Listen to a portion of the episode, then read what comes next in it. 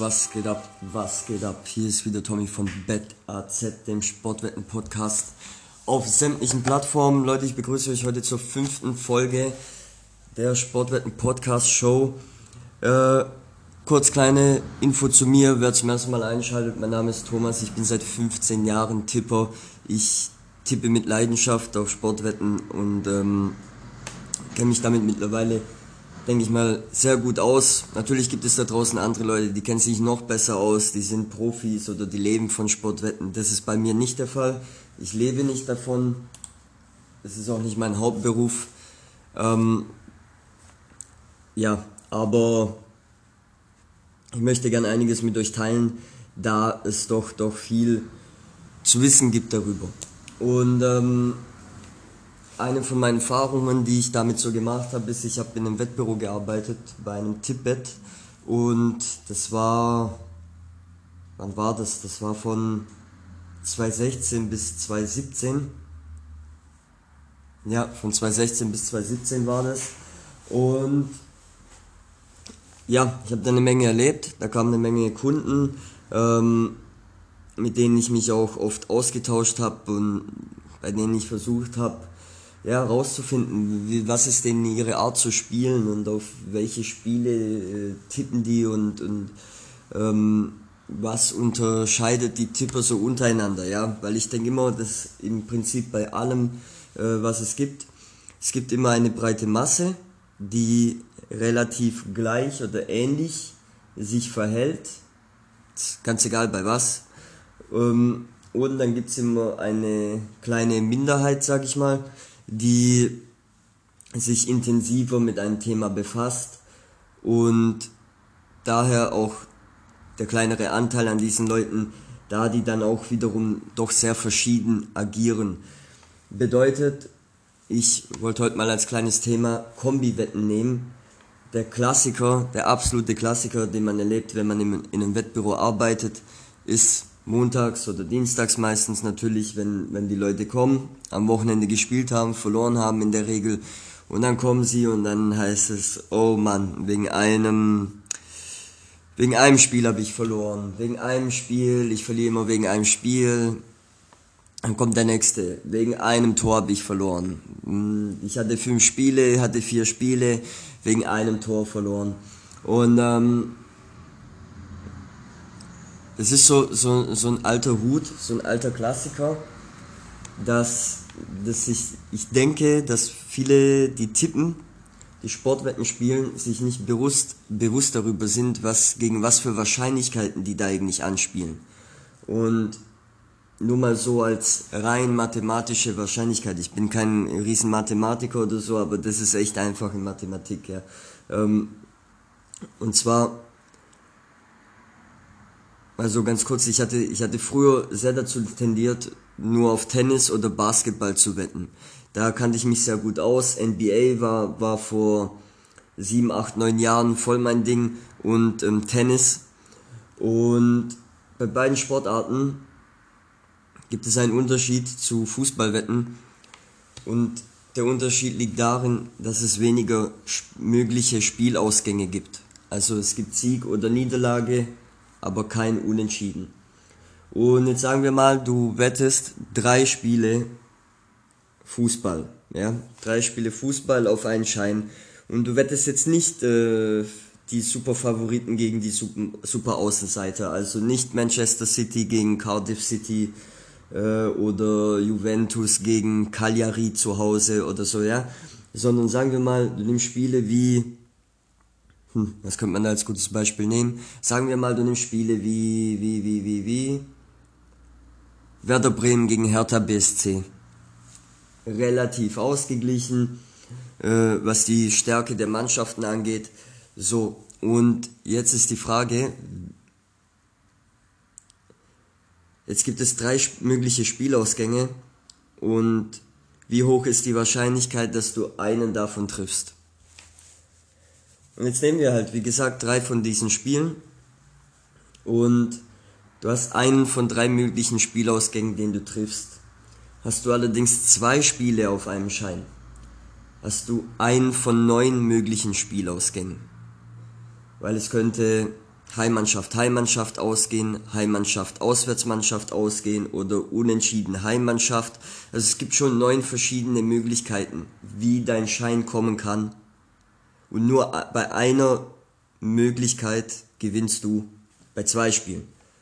Machen wir drei Spiele, dann erhöht sich das schon auf 27 mögliche Spielausgänge. Könnte sein Auswärtssieg, Auswärtssieg, Auswärtssieg, Auswärtssieg, Unentschieden, Heimsieg und und und 27 Möglichkeiten.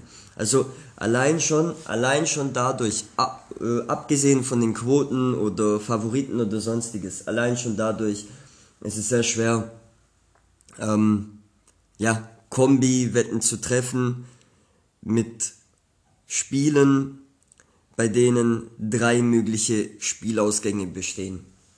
Natürlich gibt's auch andere Fußballwetten, ja, wie über, unter ähm, oder solche Dinge, die dann, wobei es, wo es dann nur noch zwei mögliche Spielausgänge gibt in dem Sinne, über oder unter, ja. Ähm, ja, im Endeffekt, auf was will ich äh, da hinaus, was will ich damit erzählen, was will ich sagen? Ähm, die Wettanbieter, die freuen sich sehr darüber, wenn, wenn Leute Kombi-Wetten spielen. Und je mehr Kombi-Wetten auf einem Schein, desto mehr freuen die sich. Weil, mal abgesehen davon, dass die Wahrscheinlichkeit von vielen Spielen auf einen Schein ähm, mit vielen möglichen Spielausgängen sehr, sehr gering wird auf den Gewinn, ähm, ist es auch so, dass die meisten Leute natürlich die Top-Ligen spielen. Zum einen, weil da am wenigsten manipuliert wird, was auch irgendwo gut ist und Sinn macht. Ähm, auf der anderen Seite aber auch, weil sie sich da halt eben am besten auskennen. Und da besteht halt wiederum die Gefahr. Zum ersten können die Wettanbieter ähm, bei den Top-Ligen die Quoten etwas senken, da, da die Leute im Prinzip so oder so spielen werden. Ich mache jetzt einfach mal ein Beispiel. Ja, Italiener wetten gerne auf, auf ihre italienische Liga, Deutsche auf ihre deutsche, Griechen auf ihre Griechen. Und sagen wir jetzt mal, ja, nur so als Vergleich, nur so als Beispiel, weil das ist das, das gäng, der gängige Vergleich, ähm, wäre zum Beispiel Napoli-Fans. Leute, die aus Neapel oder aus der Umgebung, aus der Gegend kommen, ähm, tendieren sehr dazu, am Wochenende oder Champions League oder sonstiges auf Neapel zu setzen. Nehmen wir jetzt mal ähm, ein Wochenende, Neapel spielt auswärts gegen Spal. Okay? Und Jetzt hat Neapel auswärts eine 1,65 Quote und für viele ist das okay. So, was, was passiert jetzt? Jetzt wird eine große, große Anzahl an Leuten italienischer Herkunft auf Napoli setzen. So, jetzt können die natürlich andere Spiele dazu nehmen, wie ja, egal welche Spiele, einfach andere Spiele, aber die, die haben jetzt ein Spiel auf ihrem Schein, das sehr gängig ist.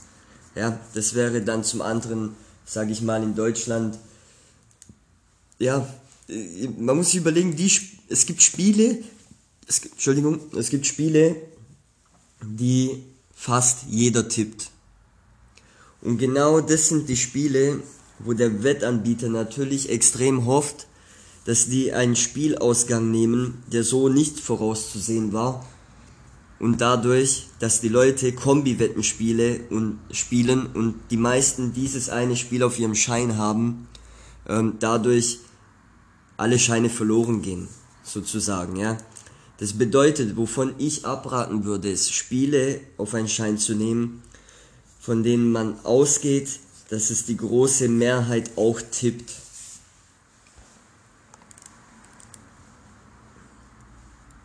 Denn genau das, genau das ist der Fall, ja. Ja, da sind die Wettanbieter dann irgendwo schon schlau und, und, und wissen einfach, hey, ja, oder beziehungsweise nicht wissen, die, die hoffen einfach, dass die Leute Kombi-Wetten spielen. Und zwar hohe und schwere Kombi-Wetten. Und das wollen die dann auch, ja. Äh, und dadurch machen die ihr Geld hauptsächlich. Man kann Einzelwetten spielen. Einzelwetten ist allerdings auch ja, etwas schwer, da man 5% abgeben muss und 5% bei Einzelwetten ähm, ist irgendwann sehr viel Geld. Ich mache mal ein Beispiel, also ich habe das auch eine Zeit lang jetzt probiert vor ein paar Monaten, da ich mir selber gesagt habe, okay, ich muss diese 5% irgendwo einfach überbieten, indem ich äh, versuche, bessere Quoten zu finden oder besser zu tippen einfach, einfach 5% nochmal besser zu tippen sozusagen. Aber ähm, ja, ganz ehrlich, sagen wir mal, man spielt Einzelwetten mit 10 Euro Einsatz im Schnitt ähm, und macht 100 Wetten, dann sind 5 Euro an Wettgebühr schon weg. Und bei, ja, also 500 Wetten bei Einzelwetten, wenn man 4, 5, 6 Einzelwetten am Tag spielt, die gehen ziemlich schnell weg. Und ja, also es ist eine Menge, ist eine Menge Geld, jetzt in dem Sinne 10, 20 Euro ist nicht viel Geld. Das ist es auch nicht, aber es ist eine Menge Geld, wenn man auf Dauer spielt, weil ich habe jetzt von 100 Wetten geredet. Was ist, wenn du 1000 Wetten spielst oder, oder 5000 Wetten oder 10.000 Wetten? Hm, dann sieht's mit der Wettgebühr schon ganz anders aus.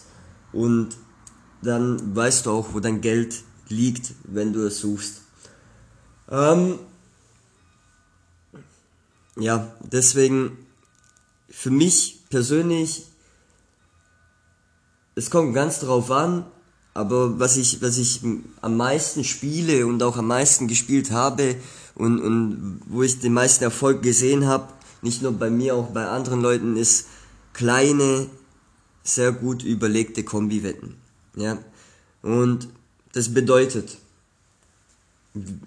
um das mal ein bisschen zu erläutern, sagen wir mal, du spielst normalerweise, du hast jetzt für dieses Wochenende, für diesen Samstag, hast du dir sechs, sieben Spiele ausgesucht, bei denen du glaubst, hier kommen Über und da kommen Heimsiege und Handicap-Siege und so weiter. Ja? Und jetzt machst du folgendes. Jetzt tust du diese Spiele, diese sechs Spiele einfach in drei Scheine unterteilen und tust diese sechs Spiele auf drei Scheine verteilen mit jeweils zwei Spielen. Und dann guckst du nochmal, dass, sagen wir jetzt mal, ich hatte gestern ein Spiel äh, gespielt. Ja, äh, ich hatte eine Kombi-Wette und hatte ein Spiel mit Trabzonspor gegen Erzurumspor.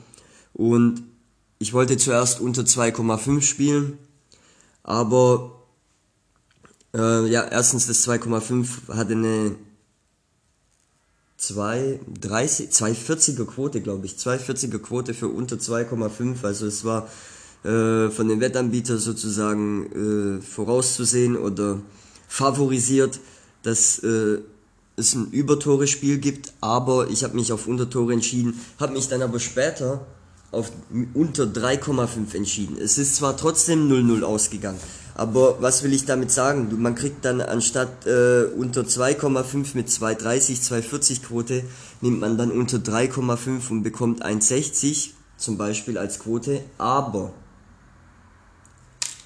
die Wahrscheinlichkeit, dass das eher kommt, ist um Vielfaches höher, weil über und unter scheitern meistens nur an einem Tor. In der Regel scheitern sie an einem Tor. Und wie oft, Hand aufs Herz, wie oft hast du schon ein Über oder Unter wegen einem Tor verloren? Oder bei einem Basketballspiel wegen einem Punkt. Nicht mal zwei Punkten, ja, nicht mal zwei Punkten und äh, einem Wurf, sondern wegen einem Punkt. Also mir ist es schon ein paar Mal passiert. Über oder unter verloren wegen einem Punkt.